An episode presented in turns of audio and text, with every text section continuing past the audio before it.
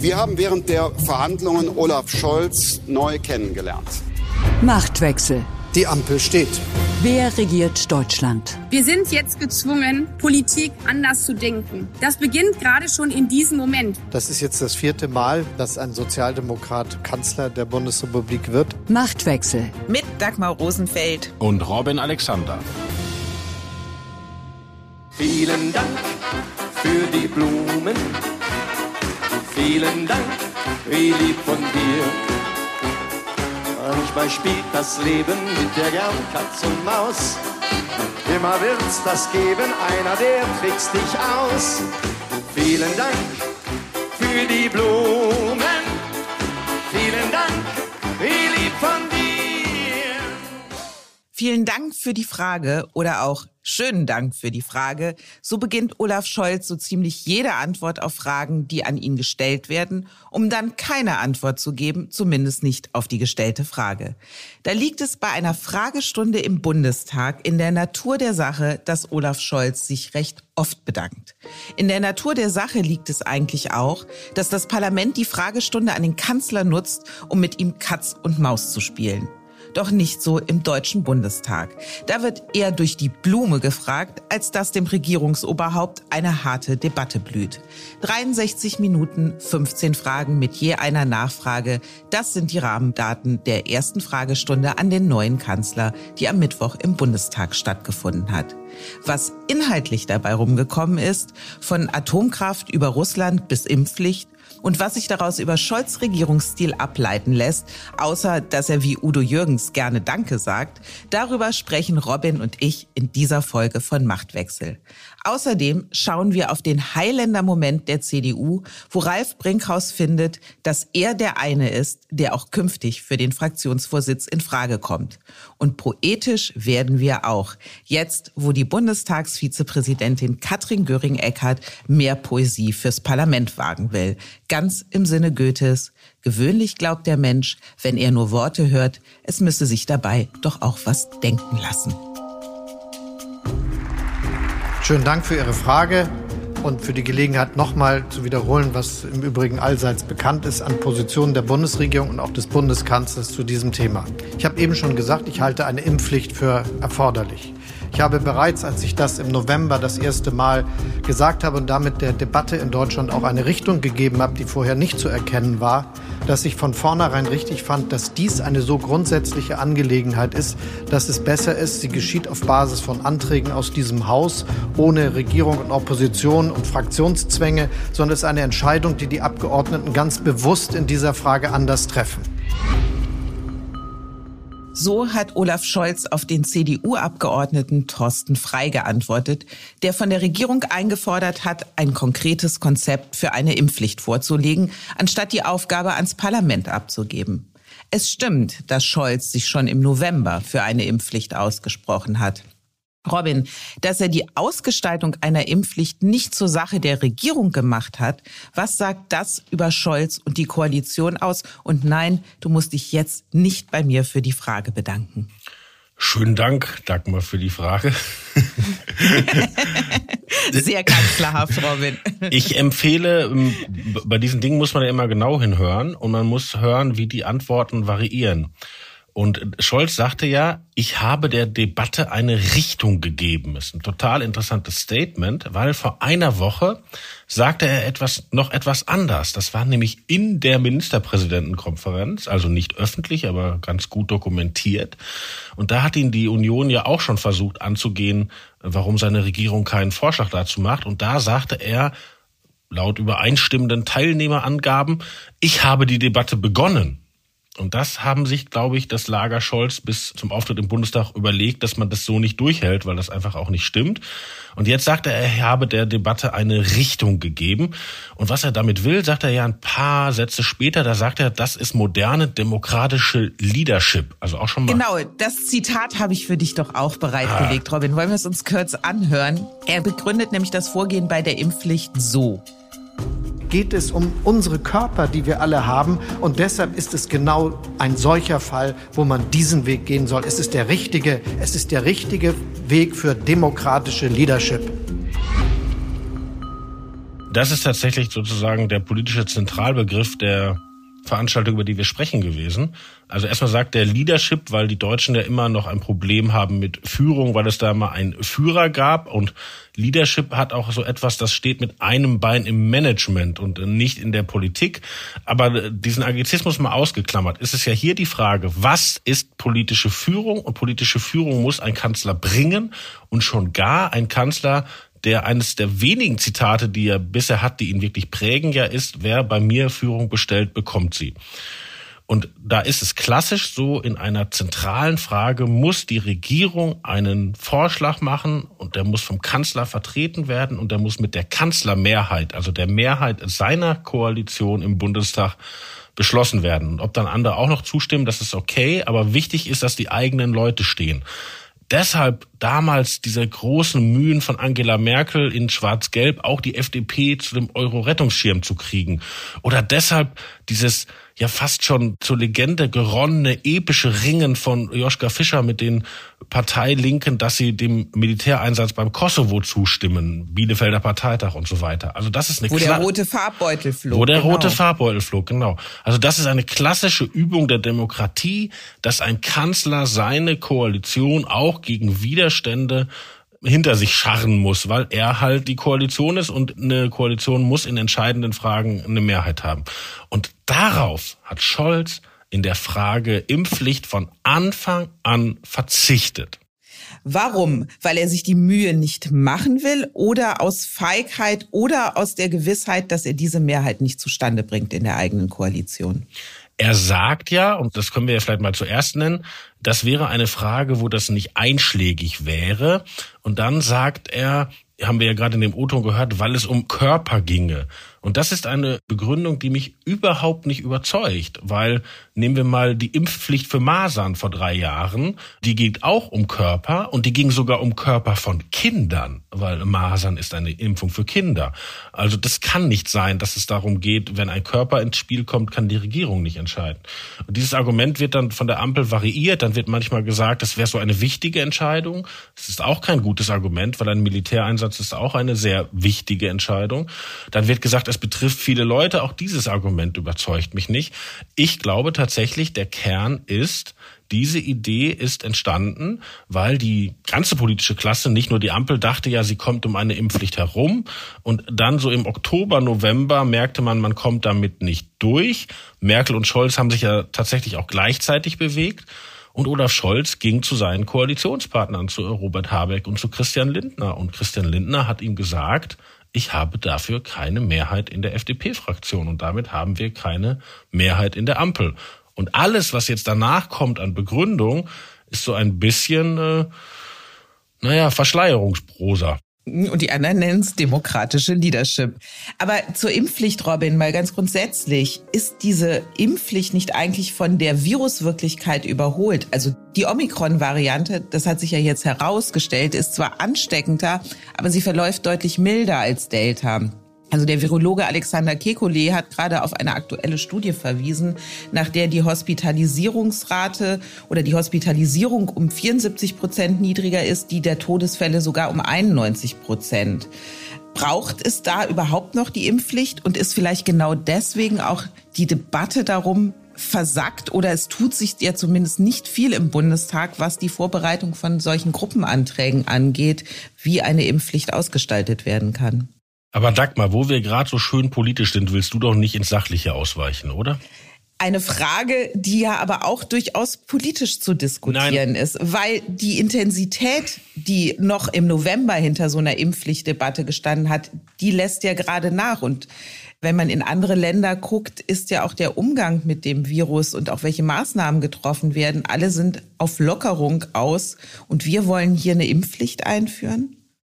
Also den Befund, dass alle lockern und dass keiner eine Impfpflicht macht und nur wir, ich glaube, der hält nicht, wenn man länger hinguckt. Aber ich möchte noch einmal im Politischen bleiben. Ich sage ja gar nicht, dass diese Regierung eine Impfpflicht einführen muss. Es gibt mhm. ja gute Gründe und man kann auch sagen, mit Omikron hat sich die Lage geändert und jetzt sehen wir das anders. Aber das, was ich problematisch finde und wo ich auch hin, darauf hinweisen möchte, ist, dass die Regierung keine Position hat. Die Regierung kann ja sagen, wir kommen zu dem Schluss, wegen Omikron brauchen wir keine Impfpflicht. Kann man ja sagen, ist ja völlig in Ordnung. Aber als Regierung keine Position in einer zentralen Frage zu haben, das ist etwas, wenn das sozusagen Schule macht, wenn das einreißt, wenn das ein Strukturelement der Ampel wird, dann wird das eine interessante Legislaturperiode. Ich fand auch, was wir gestern hatten im Bundestag, war ja nicht ein Interview von vielen Leuten mit Olaf Scholz, sondern es war die Regierungsbefragung. Das heißt, die Regierung, die Exekutive, ein Verfassungsorgan, stellt sich einem anderen, dem Parlament. Und die rhetorische Figur, die Scholz bemüht, das sage ich jetzt als Abgeordneter. Das geht nicht, weil er war dort als Kanzler und nicht als Abgeordneter. Und die Bundesregierung, und man kann es überhöhen, das Verfassungsorgan dazu die Meinungsbildung verweigert, weil nämlich kein demokratischer Klärungsprozess in der Ampel stattgefunden hat. Ich mache es mal ganz überhöht. Der Bielefelder Parteitag des Christian Lindner hat nicht stattgefunden. Also wie Joschka, Joschka Fischer, Fischer. Mhm. die Grünen einmal, das hat ja dieses, dieses Außen, Sicht mit dem Farbbeutel. Ich war übrigens damals dabei. Das war eine irre Situation. Man konnte das in diesem Saal spüren, wie das die Meinungsbildung verändert hat, diesen Angriff auf ihn, nämlich ins Gegenteil. Damit hat er die Zustimmung gekriegt. Aber, aber dieser Parteitag der Grünen, der die Grünen aus einem Pazifismus rausgeführt hat, wo sie in einer Sackgasse waren und der auch unser Land weitergebracht hat. So etwas müssen Parteien machen. Dafür sind die da. Und das Gleiche bräuchte jetzt die FDP in der Frage Impfpflicht. Ob Kubicki dann einen roten Farbbeutel schmeißen würde? Nein, das, das mit dem äh, Farbbeutel, das, das war ja so eine etwas ähm, schwierige Einzelfigur. Nein, Kubicki hätte die Position des Ströbele. Mhm. Damals in, bei den Grünen, die Leute, die aus dieser pazifistischen Tradition kamen, oder da kamen die ja alle her, die daran festhalten wollten, die scharten sich ja um, um Christian Ströbele. Aber Fischer hat einen Klärungsprozess erzwungen. Übrigens nicht nur in der Partei, sondern auch in dem sozusagen umgebenden Milieu und in der Bevölkerung. Also ich weiß das noch sehr gut. Ich war damals Volontär bei der Taz und die Taz kam ja auch aus dieser pazifistischen Tradition. Und Fischer hat auch in der Taz die Debatten weitergebracht, weil die Leute sich nuanciert dazu Gedanken machen mussten und verhalten mussten. Und ich persönlich finde, so eine zugespitzte Debatte, die auf eine Entscheidung zuläuft, ist ein Teil von Demokratie, der der FDP gut tun würde, der vielleicht auch uns als Welt und anderen gut tun würde und das ganze Land weiterbringen würde. Jetzt gehen wir von Bielefeld zurück nach Berlin in den Bundestag und zu der Fragestunde. Und da hat sich ja gezeigt, oder was die Themen anging, dass Corona nur eine der Herausforderungen der neuen Ampelkoalition ist. Die andere Herausforderung ist die Energiewende. Die EU-Kommission will ja nun Atom- und Gaskraftwerke als nachhaltig und damit auch als förderwürdig einstufen. Für die deutsche Regierung bedeutet das ein Spagat zwischen ihrem Klimakurs einerseits und ihrem proeuropäischen Bekenntnis andererseits. Scholz hat zu dem EU-Plan Folgendes gesagt. Die Nutzung der Kernenergie ist nicht nachhaltig, um das sehr klar zu sagen, und sie ist auch wirtschaftlich nicht sinnvoll. Das klingt jetzt wie eine Absage an Brüssel. Haben diese Worte von Scholz denn irgendeine Konsequenz? Nein, überhaupt nicht. Also Jetzt funkt die Ampel auf allen Kanälen. Wir werden in Brüssel dafür kämpfen, dass da noch was geändert wird. Und da wird überhaupt nichts mehr geändert, weil der Zug ist abgefahren. Also das sind Signale an die grüne Basis, die erschrocken ist, dass jemand auf der Welt Atomkraft nicht so böse findet wie sie selbst die Bundesregierung, und zwar die, die alte Bundesregierung, wo Scholz ja eine wichtige Rolle gespielt hat als Finanzminister und sogar interessanterweise die tragende, weil das geht ja um die Taxonomie. Also das hat damit zu tun, wie man Investments macht. Das ist keine reine Ökofrage. Und die deutsche Position war gar nicht primär, lass uns die Atomkraft da raushalten, sondern die war primär, lass uns bitte das Gas da auch noch reinkriegen weil Gas ist ja jetzt auch angeblich eine nachhaltige Energie. Und wenn man sich anguckt, wie viel CO2 dort anfällt und was das für geopolitische Folgekosten hat und Methan und so weiter, ich verweise auf die Artikel unseres Kollegen Axel Bojanowski, ist das ja eigentlich ein bisschen arg seltsam, dass Gas jetzt auch gut gegen den Klimawandel sein soll. Aber die Deutschen haben halt dafür gekämpft, dass auch Gaskraftwerke da reinkommen. Und das mit dem Atom ist jetzt so ein bisschen fürs politische Feuilleton.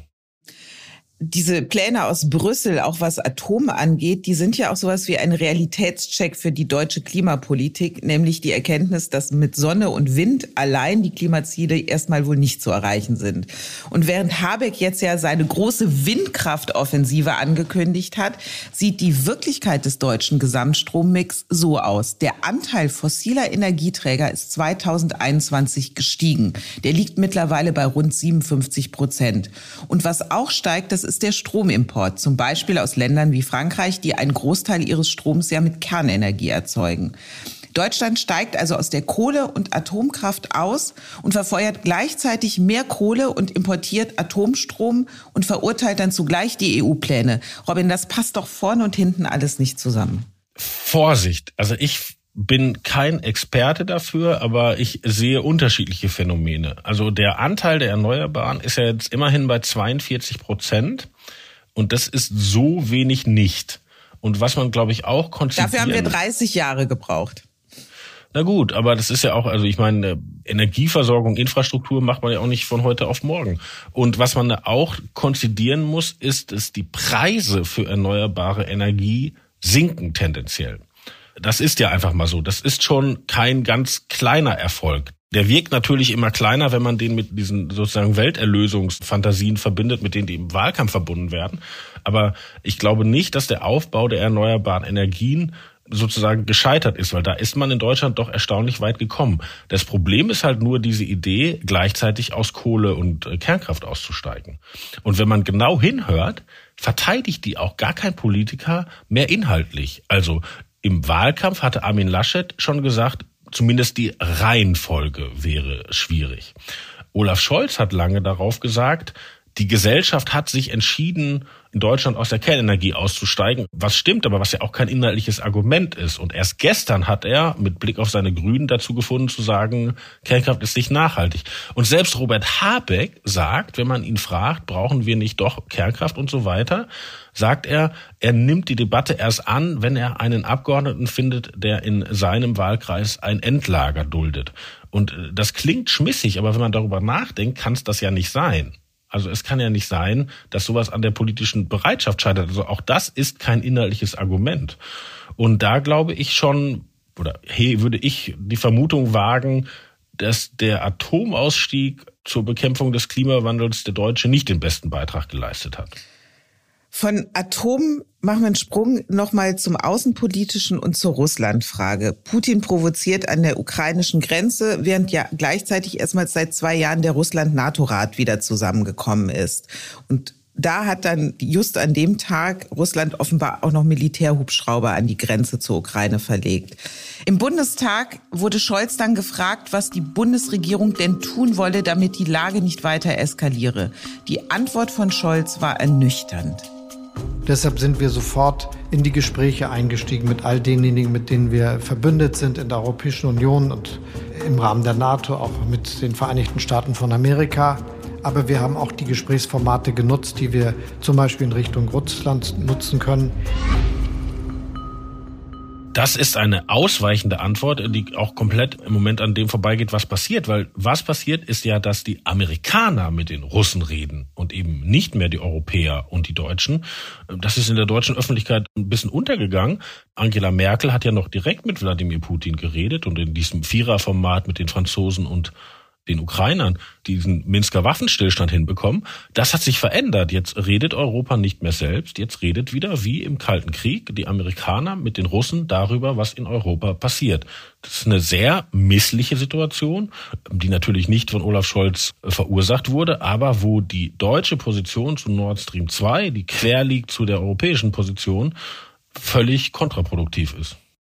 Annalena Baerbock, unsere neue Bundesaußenministerin, hat von einer wertegeleiteten Außenpolitik gesprochen. Und ich frage mich, welche Werte leiten denn eigentlich die SPD, wenn man Sätze wie die von Kevin Kühnert hört, der gesagt hat, man dürfe potenzielle Konflikte, und damit meinte er einen möglichen Angriff Russlands auf die Ukraine, nicht herbeireden, um unliebsame Projekte auf diesem Wege zu beerdigen. Und damit meinte er Nord Stream 2, das ja von den Grünen bekanntlich abgelehnt wird. Was sagt das, Robin, über die Werte der SPD? Ich bin total froh, dass du das ansprichst, weil das ist eines der interessantesten Dinge in der Vielen letzten Dank Woche. für die Frage, wolltest du sagen. Genau. Schön, nee, er sagt immer schönen Dank. Schönen Dank, Dagmar. Nee, jetzt, das war etwas der interessantesten Dinge im politischen Berlin der letzten Woche. Wenn man genau hinguckt, Kühnert ging Montag vor die Presse und machte diese Statements. Aber dem ging ein Interview von Kühnert mit Reuters ein paar Tage vorher voraus. Reuters ist eine internationale Nachrichtenagentur. Damit sprechen deutsche Politiker gerne, wenn sie sozusagen die außenpolitische Öffentlichkeit in Nachbarstaaten in Amerika erreichen wollen. Das wollte Kühnert. Und wenn man das ganze Interview liest, ist es für einen SPDler erstaunlich reflektiert, weil da kommen so Sachen vor, wir wollen keine deutsch-russischen Sonderbeziehungen. Also er, er verspricht, so, also es gibt ja in der SPD diesen Eindruck, Deutschland und Russland müssen sich einigen und dann müssen alle kleinen Länder da so mitmachen und dem widerspricht Kühnert diametral. Kühnert nimmt auch Abschied darin von einer ewigen sozusagen Weiterschreibung der Entspannungspolitik. Also er erkennt an, dass sich die Zeit seit Egon Bahr geändert hat und er macht dann diesen Punkt, dass man Nord Stream 2 jetzt außenpolitisch nicht absagen soll, weil man es eigentlich innenpolitisch will. Das ist ein Punkt, den ich persönlich für sachlich falsch halte, aber der aus der Kühnert SPD-Logik natürlich an seine Genossen zeigt, erkennt an, Russland ist nicht mehr die Sowjetunion, erkennt an, die Entspannungspolitik von Egon Bahr, da hat sich seitdem einiges verändert international, aber klar, wir wollen nicht den Grünen klein beigeben. Also das ist ungefähr seine Botschaft gewesen an die eigene Partei. Also eigentlich war das an seine eigenen Leute, werdet außenpolitisch etwas zeitgenössischer. Daraus hat Reuters dann die Überschrift gemacht, aber für das internationale Publikum. Und danach ist er dann nachfolgend hatte die ganzen Nachfragen auf der PK bekommen und das war dann wieder die SPD steht zu Nord Stream komme was wolle. Also Kühnert hat versucht, die SPD in die richtige Richtung zu bewegen und dabei hat das internationale Publikum gemerkt, dass sie eigentlich noch auf dem falschen Dampfer sind.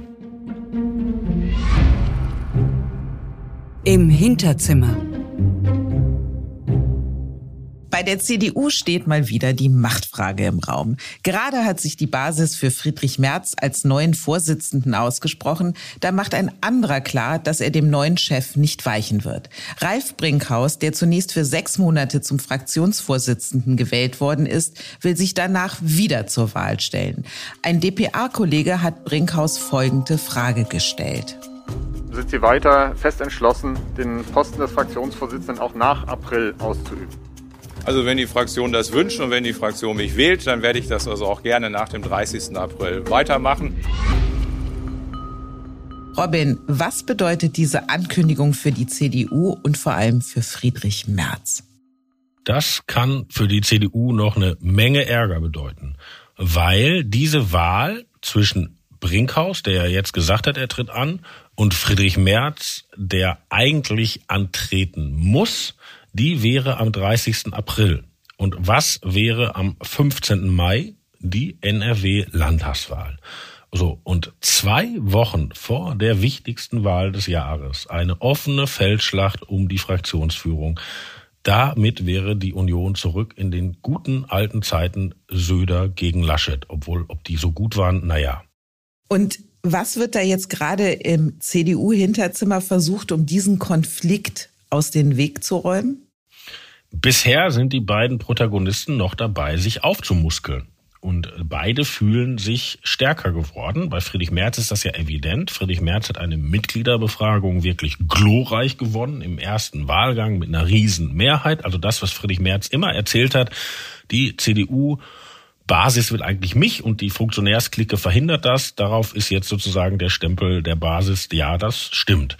Aber Ralf Brinkhaus hat seine Position auch gefestigt. Der hat nämlich die Posten verteilt in der Fraktion und der hat die sehr geschickt verteilt. Nämlich, wann immer die CSU einen Wunsch hatte, hat die CSU diesen Wunsch von Ralf Brinkhaus erfüllt bekommen.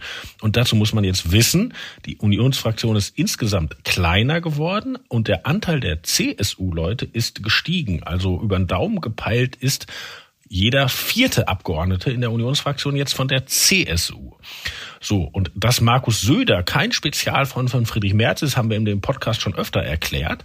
Also wenn der Brinkhaus die CSU sicher hat, hat er schon mal 25 Prozent im Sack. Dann kommen vielleicht noch ein paar Merkelianer mit und ein paar Leute, die die Geschichte glauben, dass Friedrich Merz ein ganz schlimmer konservativer Mensch ist. Und dann muss Brinkhaus hier noch einsammeln und dort noch einsammeln und hat vielleicht doch die Mehrheit oder so denkt er sich das jedenfalls. Also noch beide Männer rüsten ihre Truppen auf zur Schlacht und diese Schlacht kann für die Union noch richtig ärgerlich werden. Wie gesagt, Wahltermin Nordrhein-Westfalen. Wir werden in den nächsten Folgen von Machtwechsel bestimmt noch ein paar Mal über diese Situation sprechen und da freue ich mich jetzt schon drauf. Die Erkenntnis der Woche. Das sagt der Pumuckel. Und der Bundestag könnte bald seinen Pumuckel-Moment erleben. Katrin Göring-Eckardt will den Posten eines Parlamentspoeten einführen. Der oder die Poetin soll sich einen Reim auf Politik machen, sozusagen aus der Prosa des politischen Betriebs Poesie destillieren. Robin, was sagt der Lyriker in dir zu dieser Idee? Also als ich das gelesen habe, dachte ich natürlich erst, das wäre ein Witz, weil auch das äh, Foto, mit dem Frau Göring-Eckert das äh, auf Twitter veröffentlicht hat, sieht auch echt genauso aus, wie man Witze über Frau Göring-Eckert machen würde. Also dieses sich anschmunzeln mit weiteren Personen aus dem Ökomilieu, das ist wirklich irre. Nur dann trat ja ein Phänomen ein, das wir gerade oft haben. Jemand macht einen Vorschlag und der ganze Twitter-Meute fällt über den her und dann wurden alle Witze gemacht, warum das ganz blöd ist. Und bei sowas will man sich ja als irgendwie äh, sittlich noch halbwegs intakter Mensch eigentlich mit dem Opfer, mit dem Angegriffenen solidarisieren. Deshalb habe ich jetzt darüber nachgedacht, was spricht für diesen Vorschlag einer Parlamentspoetin? Und mir ist wirklich nichts eingefallen. Also ich glaube wirklich, man muss wirklich sagen, wir haben ja schon gesprochen, 100.000 russische Soldaten an der ukrainischen Grenze. Wir haben Omikron, wir haben Inflation, wir haben die Schulen, werden die Kinder gerade krank und in der Situation als Politikerin zu glauben, man musste sich jetzt ein Dichter anstellen, das hat schon, ich will jetzt nicht sagen, was Marie Antoinette haft ist, das, das wäre zu weit gegangen, aber es ist schon echt irre, oder? Dann lass es uns doch mit Shakespeare beenden. Der Rest ist Schweigen. Ja, ähm, wir haben mit Parlamentslyrik begonnen. Jetzt sind wir auf äh, die Dramatiker gekommen. Ich möchte den deutschen Shakespeare einführen. Heiner Müller sagte mal, die Grundvoraussetzung für Politik ist kein Bewusstsein für die eigene Komik zu haben. Das war auf Helmut Kohl damals gemünzt. Vielleicht gilt es auch für Katrin Göring-Eckardt. Diese Folge Machtwechsel hat mit Scholz begonnen und endet mit Kohl. Das kriegen, glaube ich, auch nur wir hin, lieber Robin. Und die nächste Folge Machtwechsel gibt es wie immer kommenden Mittwoch oder, wenn es ganz aktuelle Sachen gibt, dann auch manchmal erst donnerstags, so wie jetzt. Und wir freuen uns, wenn Sie nächste Woche wieder dabei sind. Und wir freuen uns natürlich über Ihr Feedback an machtwechsel.welt.de, für das ich an dieser Stelle schönen Dank sagen möchte. Und ich sage auf Wiederhören.